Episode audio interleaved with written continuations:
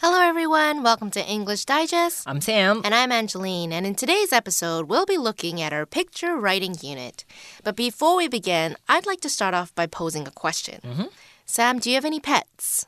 Um, does pet fish count? Yeah, Yeah. of course. yeah, then I have pet fish. you have pet fish. What type of fishes do you have? Goldfish. Yeah, two of them. You have two of them. Yeah. Okay. How long have you kept to these pets? I don't know forever. Like, Really? yeah. That means you must be very good at taking care of fish. um, actually, my dad take care of them. Your dad Yes. takes care of them. Yeah. I feel like pet fishes are very hard to keep alive. Really? It's like way easier than dogs or cats. They are a lot easier, but they also don't seem to live very long. I don't know, when I was younger, my dad used to always have like several fish tanks, and I remember he was fascinated by a lot of different types of fishes. There mm-hmm. was one that was called like a lion head fish, and ah, That they were like cool. yeah, they were like exotic type of fishes, but they would get stuck in the filter. You know the filter? Yeah, I remember seeing them get stuck and I was like, wow, that's so cruel. and um, they honestly can be a lot of work actually um, to clean the fish tank. It. Ah, can be a lot of work because you have to get rid of all the algae that Ah, yes, builds up yes. on the fish tank. And then when you change the water, you have to leave half of it in And then, take like, half of it out. Yeah. So do you have a big fish tank? I guess you only have two fishes. Yeah, it's like small fish tank. A very so, small one. yeah. Okay. Yeah. How about Um, you? When I was young, my dad used to have a cockatoo. Oh. The bird was very annoying, though. The bird, Annoying, the really? bird would poo everywhere, and the droppings would go all over the kitchen floor, and was like, yeah, making So can that the chirping bird noise. actually like fly? No, no, it was inside the cage, Ah, and I think the wings were clipped. Usually, when you have a pet bird, you clip its wings so Ah, that so it they can't can- fly. okay. We had a dog. Uh-huh. Um, my family dog lived for many years. Actually, she was 16 when she passed away. She only Oh, recently okay. passed away. Like last year, she passed away. She was 16. 16 years is a. A long time. Lo- like it's usually how long cats live. Dogs usually live about 12 to 13 years. Anyways, if you had a chance to look at the picture provided in the writing exercise for today, Mm-hmm. you'll see that it's a picture of two people surrounded by dogs. okay, so I'm sure a lot of interpretations can be drawn up for this picture. So without further ado, let's take a look at a writing prompt for today. 好，今天呢，我们就要写一篇这个看图写作，提示说呢，请仔细观察下方图片的内容，写出一篇一百二十字以上的文章，来描述图中的人、事以及物哦，以及这个可能的发展。那文章呢，必须要合理的发展和完整的结局。Okay, so in today's writing exercise, you are asked to examine the picture carefully and write an essay with at least 120 words describing the picture and possible developments. It goes without saying the story should be logical and include a complete conclusion. Take a moment to study the pictures carefully and jot down what you see, like the characters' facial expressions, body language, surroundings, and other important details you notice. Now, based on the man and woman's expression, they look like they are having a good time, mm-hmm. right? They have big smiles on their face and they look quite relaxed. The woman even has a cup of coffee. How is that possible? Yeah, she's walking like five dogs and she has a cup of coffee. Yeah. How is that coffee not going to spill when one of the dogs decides to dart across the street? If I had to walk five dogs, I think I wouldn't feel so at ease. I would probably uh, have no a way. look of panic on my face. I'd be worried about the dogs fighting or the leashes getting tangled up. Mm-hmm. Now, what can we say about the dogs? Well, they look quite obedient as they appear to be walking in an orderly fashion, right? And they're Yes. walking forward. Now, it doesn't look like they are pulling on their leash or ready to charge, you know, in a Yes, different yes, yes. direction. what do you think is going on in the picture, Sam? Do you think these 10 dogs are the pets of the man and woman? Um, to me, I think this picture looks unreal. Okay. So it's like too good to be true. Why is it too good to be true? Because, like I said, the woman even holding the Coffee, yeah. How is that possible? Yeah. And there's like big dogs and small dogs. Yeah. So how can they walk in the same pace? how can everything be so perfect? How can it be so perfect? yeah. Okay. So I would say this is a dream of like one of these dogs, which is um, probably because they dream about this dream because they are in quarantine. okay, so this is the point of view of a dog. Yeah. Right. This picture. And yeah. this dog is dreaming up this picture. Yeah. Dreaming up this scenario, Yeah, basically. someone would walk him or her with uh, a bunch of good friends. oh, so all of his friends are taking a walk together, and then they have a male and a female walking them. So this is like the dream of a dog. yeah. Okay, so that's an interesting thing. So maybe we need to write this article based on the perception of the dog. Yeah. Hmm, okay. Now let's take some time to discuss the approach we're going to take to write this picture composition, okay? This picture is supposed to spark off an idea, which is meant to be a basis of a descriptive piece of writing or even a story. So if we were to use Sam's idea, then we would be writing in the dog's perspective of the dog. Yes. Okay. 好，今天的题目呢是单图的这个看图写作。那比起连环图片的看图写作呢，单图的想象空间就更大了，因为呢它没有这个时间顺序的限制。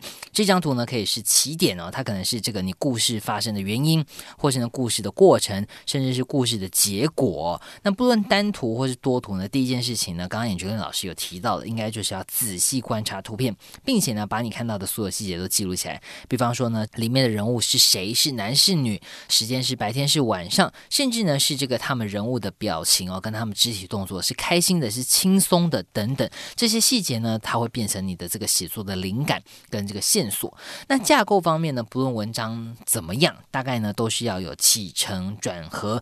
那分分段呢无所谓，这边没有规定哦。但今天这篇呢，我们会建议可以分成两段喽。然后提醒大家呢，动词时态哦，既然是故事呢是发生在过去，所以呢应该都会是过去式的动词哦。比方说这个过去简单式、过去完成式等等。那另外我们可以帮这些人物取名字，才不会一直这个 she 啊、he 啊都讲到不知道是谁。所以建议大家可以帮这些人取名字。那或是呢，你要直接用第一人称也是可以的喽。Okay, so you would use first person if you were writing in the perspective of the dog. Yeah, right? probably say yeah, I. yeah, or if you were writing in the perspective of the woman or the man. That's mm-hmm. also another way to write the story. Yes. Okay, brainstorming. So now we've developed the approach we're going to take with this composition. It's time to start brainstorming some ideas for this essay. Mm-hmm. Now, you can organize your ideas using a honeycomb story map to structure the essay. Honeycomb story map sounds a bit complicated, but just take a look in our magazine and you'll see the honeycomb. Yes. Okay, first write down the title in the center, okay? And then on the side, so basically on each of the combs, you're going to address the five W's who, what, where, when, why. And finally, the message or the thesis of the essay. Sometimes the five W's, why, what, where, when, who, may not be obvious in the picture, so you can use your imagination to answer some of them. For example, in the picture, it might be easy to determine the setting, but the writer has decided that they are in the park. Mm-hmm. Okay, so you know, even though that there are buildings around, the writer has decided that the setting of the story will be in the park. 好，记得呢，我们刚刚第一步呢是什么？是要记下所有看到的细节了。那接下来呢，我们就要整理这些细节。怎么整理呢？我们今天就要用蜂巢故事图来架构我这篇看图写作的内容。那这个蜂巢呢，就是我们刚刚在讲的这个 honeycomb，honeycomb 就是蜂巢。那你看一下这个我们杂志上的图片就知道呢，这个六角形的这个连接在一起，这就是一个蜂巢的模样了。那怎么做呢？我们先把主题写在中间，比方说刚刚我讲说我的 idea，我要写下这个狗做了一个梦，所以呢，我就把这个狗狗的梦写在中间。那环绕在它的周边呢，就好像蜂巢一样呢，就可以长出很多了。而最内层的这边呢，刚刚 Angeline 老师提到的这些 W，也就是呢时事人地物，OK，应该呢就要在这个主题旁边把它。条列把它写出来，点列出来。那有必要的话呢，你还可以再从第二层的蜂巢再长出去哦，可以无限延伸。那整理好之后呢，我们大概也就知道说我们文章想要讲的是哪一些重点了。那我们呢就可以来决定这个这些重点的先后顺序，然后来拟定我们文章的大纲喽。Now, remember, everyone's interpretation of this picture will likely be different, but it's important to ensure your claims can be backed up by the picture. Mm-hmm. All these ideas you generated while brainstorming will help you create your outline. So, the more ideas you come up with, the more you have to work with. Okay, now the next order of business after brainstorming is to organize the ideas into an outline. An outline can help us organize our ideas into paragraphs and then into an order that makes sense, ensuring each paragraph is fully developed. Okay, so let's take a look at the sample outline in the magazine. Now, the first topic sentence says, Why do my brother and I have so many dogs with us? Mm-hmm. Okay, so it looks like this person is writing in the perspective of the woman. And the relationship between the woman and the man is that they are siblings, brother mm-hmm. and sister. Based on this topic sentence, we know this essay is based on a photograph of the writer. Okay, the writer gives us more information. It says, A, our neighbor went on vacation. B. We took care of his three dogs. And C. A woman thought we were dog walkers. 嗯哼，我们的范例文章就从这个问句出发了。他说呢，诶，我们怎么会有这么多狗呢？马上破题哦，跟图片连接，而且呢，在这个第一句呢，马上就点出来了，他现在是用这个女生的视角在写这个文章。那另外一个呢，这边旁边的男生是他的兄弟哦，所以呢，马上就把人物是谁，他们之间的关系在第一句就点出来了。那 他们为什么有这么多狗呢？第一段。的这个地方呢，作者就列出几个点来回答这个问题了。原来呢，是因为邻居出门了，他帮这个邻居遛狗，结果呢，被路人以为是专业的帮忙遛狗的这个专家哦。所以呢，第二段我们就可以预期呢，从这个误会当中有什么转折哦，故事的转折应该在第二段就会出现喽。Okay, so in the second topic sentence, the writer tells us what resulted from taking care of their neighbor's dogs, okay? And when a woman thought that they were dog walkers, what happened? It says more people asked us to walk their dogs. A, we decided to start a dog walking business. Mm. And B, we get a lot of exercise outdoors. Mm, sounds very nice. It does sound like a very good business to start. 嗯哼，结果呢，他怎么啦？越来越多人呢找他来遛狗，所以他们就开启了这个遛狗事业哦，专心的来遛狗，那也带来了很多好处。OK，他们很常出去运动。那最后记得呢，我们这个起承转合要有这个合，也就是要有结论了。我们看一下结论他怎么说。 the writer concludes the essay with the following concluding sentence. It says, It's so funny that a coincidence led us to a job. 嗯嗯，这边作者最后就下了这个结论，他说啊，这个就是啊妙文的安排啦，这个命运呢真是相当的有趣哦，没想到这样一个巧合呢，竟然呢让我们得到了这样子的一个工作。Have you ever had an experience like this where a coincidence led you to a job or business opportunity or something like that. Job or business opportunity? Yeah. Probably no. No. Have you? No, I haven't had this experience either, actually. No, most of them are all planned. It was never a coincidence. yeah. Yeah, but it's really cool. Like, it's a coincidence, and now it's their career. Yeah, yeah, that's like the best type of career to ever have, right? Yeah. It's like you're doing something that you're really good at, maybe. Maybe you're really good at drawing or mm -hmm. you're really good at cooking and then it became a job hopefully a good job though like hopefully yeah. your interests or your hobby didn't die after you got yes. this after it turned into a job but yeah you know okay i'll tell you one of my hobbies which mm-hmm. is a mm-hmm. very weird hobby but i'm hoping that one day somebody will be interested in this and want to hire me to do this but anyways one of my hobbies now as a grown adult is that i like organizing things and really? decluttering. So, you know Marie Kondo? Yes. You've, you've heard of her, right? Yes. Like what she's doing is basically what I love to do. Really? Yeah, but I never thought that anybody could get a job out of it. Mm-hmm. And um, she's totally sparks joy in your life. She's taking that into a career and she's so famous now. And I feel like I missed the boat. I think that's a real job right now. Yeah, it is really a job. Yeah. Yeah, because I remember I told my colleagues about how many t-shirts, how many shirts I have, and it's a total mess. I can't even remember which shirts I have. Uh-huh. Yeah, and she posted this link on my Facebook. Yeah, like you should hire, hire somebody to yes, do that. Yes, yes, yeah. So I was, oh, it's a real job. That's really cool. Yeah. Do you want to hire me? Yeah. I think because I said this, now Sam's gonna give me a job, right? yeah. Starting yeah. from my closet. Starting from your closet. Oh, are there other places to clean outside of your uh, closet? Yeah, I think also like my shelf. Your shelves, yeah. I don't know why. It's so weird. Maybe it's a little bit of the OCD in me because I like organizing and mm. decluttering. Because, like, I don't know. I feel like a lot of people in Taiwan love clutter. I mm-hmm. haven't been to a house where it feels like there aren't boxes across walls and it's just like i don't know why. Everybody just seems to have so much stuff and so much stuff that they don't want. Yes and then they're like oh but i'm too lazy to deal with it. And i'm like ah, i'll clean it up for you. Yeah it's so weird but it feels like there's like a sense of accomplishment you know after you clear like one wall or you clear a closet and you ah, organize yeah. it it just feels so Satisfying. Yeah, there's like the sense of satisfaction that you decluttered somebody's stuff. yeah. And it's also the reason why I feel like I want to be more minimalist. Like I Ah, want to live a more minimalistic lifestyle because I feel like people buy too much stuff that they don't really need. Mm-hmm. And then they end up hoarding it. Hoarding means like they keep keeping all these things. And they might keep it not because they still need it, but because they spent money on it. And it's like, well, I don't Mm. want to throw it away. And maybe one day I'll use it, you know, that kind of mentality, right? So, yeah. So, I'm waiting for my big break, okay, guys? If you guys need some cleaning done, call me. But how can you like decide to throw it away? Because I keep this in. I wouldn't use the word hoard. you wouldn't use the word hoard, okay? Yeah.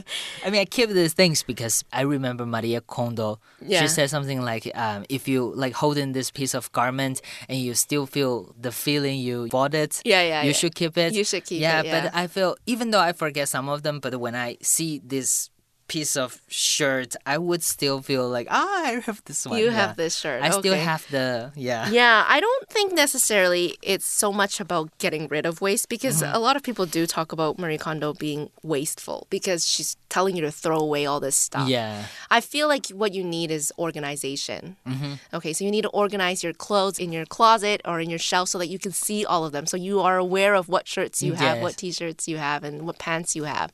And because they're all in front of you, it's easier for you to determine because you forgot some of them, right? Yes. So you forgot about them and then you don't wear them. But if you see them, then you'll wear them, then they're not useless to you. Yes, they're not Yes, yes, garbage, right? Anyways, it sounds like we're going a little bit off topic. I'm Yes, talking I'm too much about this is another topic for another episode. Yes. But anyways, before we read through our writing samples, let's take a quick break. So don't go anywhere.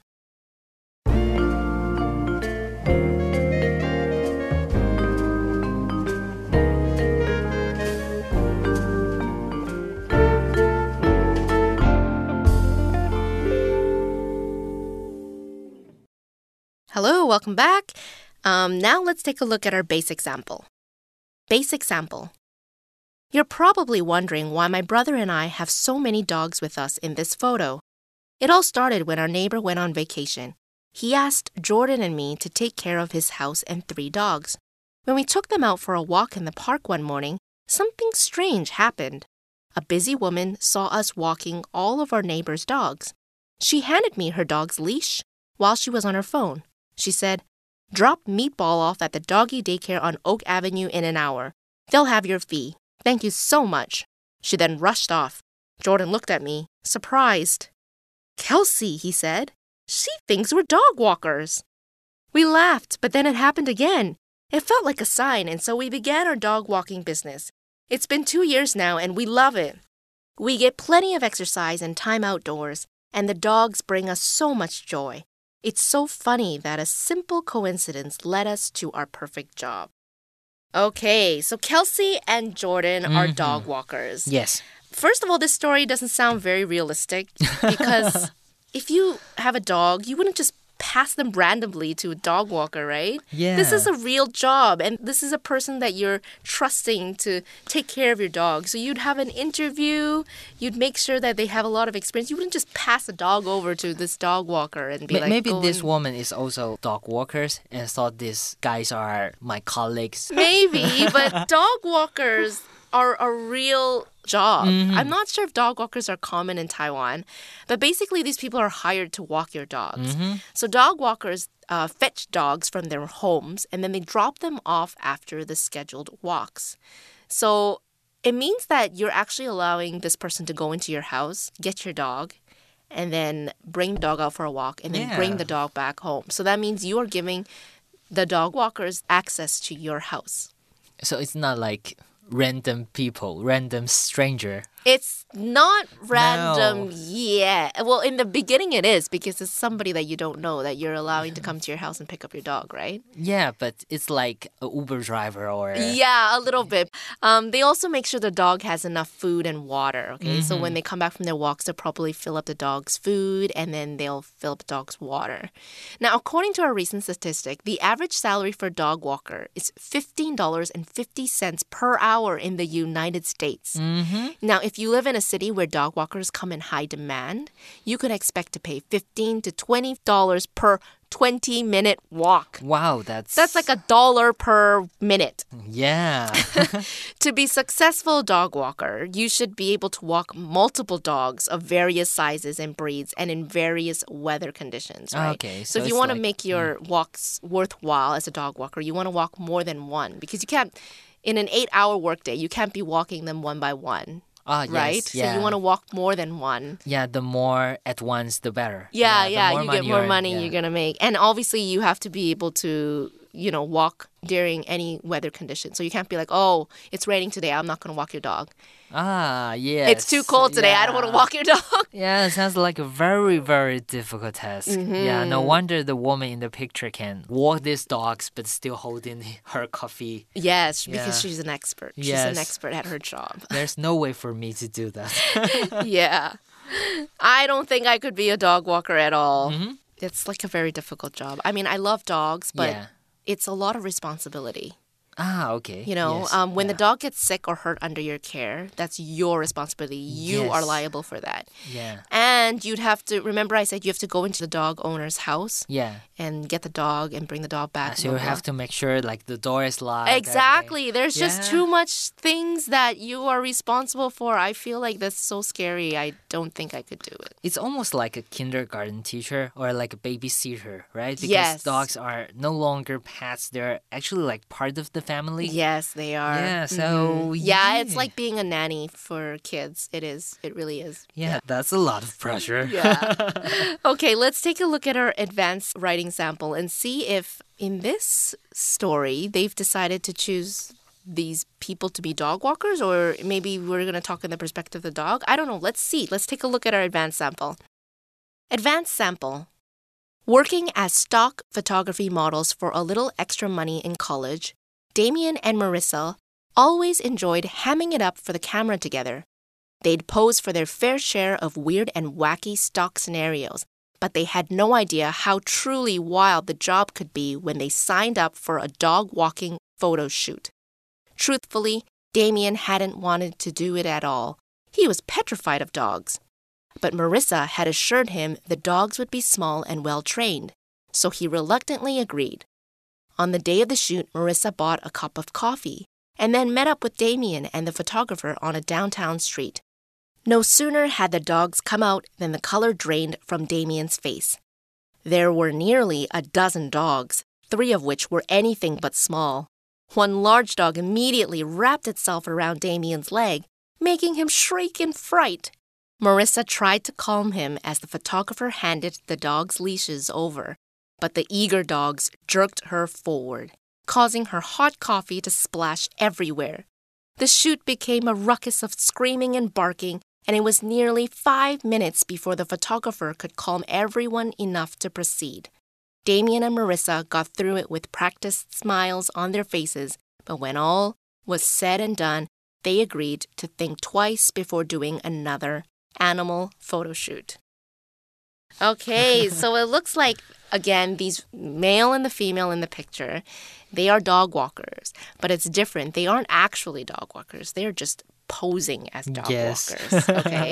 they are actually stock photography models. Now, stock photography is the supply of photographs which are often licensed for specific uses. Mm-hmm. So these stock photographs or these images are generic photos. They're illustrations and icons created without a particular project in mind. So they are then licensed, usually for a fee, to individuals or organizations for use in marketing materials, websites, packaging. So if you're a photographer, you can consider selling your work to stock photography companies like Shutterstock. So mm-hmm. maybe you want to make a DM or a, an advertisement or a poster, and you don't want to go hire a photographer to Yeah, take the photo that's for you. expensive. It is expensive. So you can just go onto Shutterstock or any of these stock photography websites and you can just retrieve these images, these generic photos. Mm-hmm. Right. 好，这边呢，我们看到他们说他们是 stock photography，这个呢就是图库图片的意思哦。有的时候呢，你这个如果说你今天要做一个广告，要找这个模特来拍照，其实是呃预算是要比较高的。那这时候你就可以选择在图库上面找到适合的图片来合成来设计。那今天呢，我们这个第二个 advanced sample 里面的主角呢，就是担任这个呃图库的模特儿喽。Okay, the writer says Damien and Marissa enjoy hamming it up for the camera. Now, the phrase ham it up means to act or behave in an exaggerated or playful way. 嗯哼，humming it up 就是我们中文说那种很假的、很 gay 森、很做作，就是呢，像是这个照片里的人一样，就是明明呢怕的要死，但是还是要假装笑得很开心的模样。而且呢，humming up 是比较这个呃 dramatic，比较这个夸张哦，比较戏剧化的这种。 有甚至有点搞笑的这种感觉。那另外我们看到 Damien 呢，他说他很怕狗，这边用了这个字 petrified，petrified 就是非常害怕、超级害怕、极度恐惧哦。那其实呢，它跟我们这个很常用的，比方说像 scared 或是 terrified，OK、okay, 这些字的意思是一样，就是很害怕的。Okay, so when Damien met the dogs, the color drained from his face. This meant that he became very pale. So he might have been a little bit pinkish, and when he saw the dogs, his face became pale, completely white. 好，这边呢，我们说 the color drain from one's face，OK，、okay, 脸上的颜色被抽掉、被抽干了，表示呢脸色变得苍白哦。意思呢就是说 someone's face turned pale，OK，、okay, 脸色变得苍白，因为呢他很怕狗，所以就吓得这个脸变苍白了。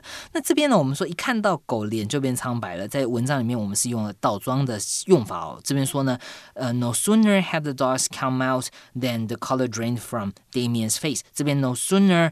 然后 then 这个一怎么样就怎么样是一个倒装，因为 no 在最前面是否定在前面，所以是一个倒装的用法。那也可以用直述句写呢，你可以用 as soon as 这个片语哦。As soon as the dogs came out, the color drained from Damien's face。直述句的用法，as soon as 就比较简单一些。So if you've actually spoken to a photographer before, you'll know that the hardest subjects to take or to shoot are animals and children. Yes.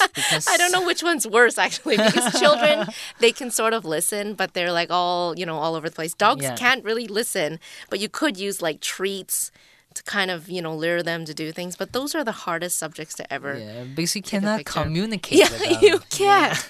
And they just are in their own world. It's so difficult to take a picture of them. So the next time you see a picture of a professional photo of like a child or of a animal yeah. just know that a lot of effort went behind that shoot. It wasn't a one second picture. It must have taken like at least i don't know 50 takes yes. to do it. okay, we've come to the end of our lesson for today. Thank you for joining us. This is Angeline. This is Sam. Goodbye.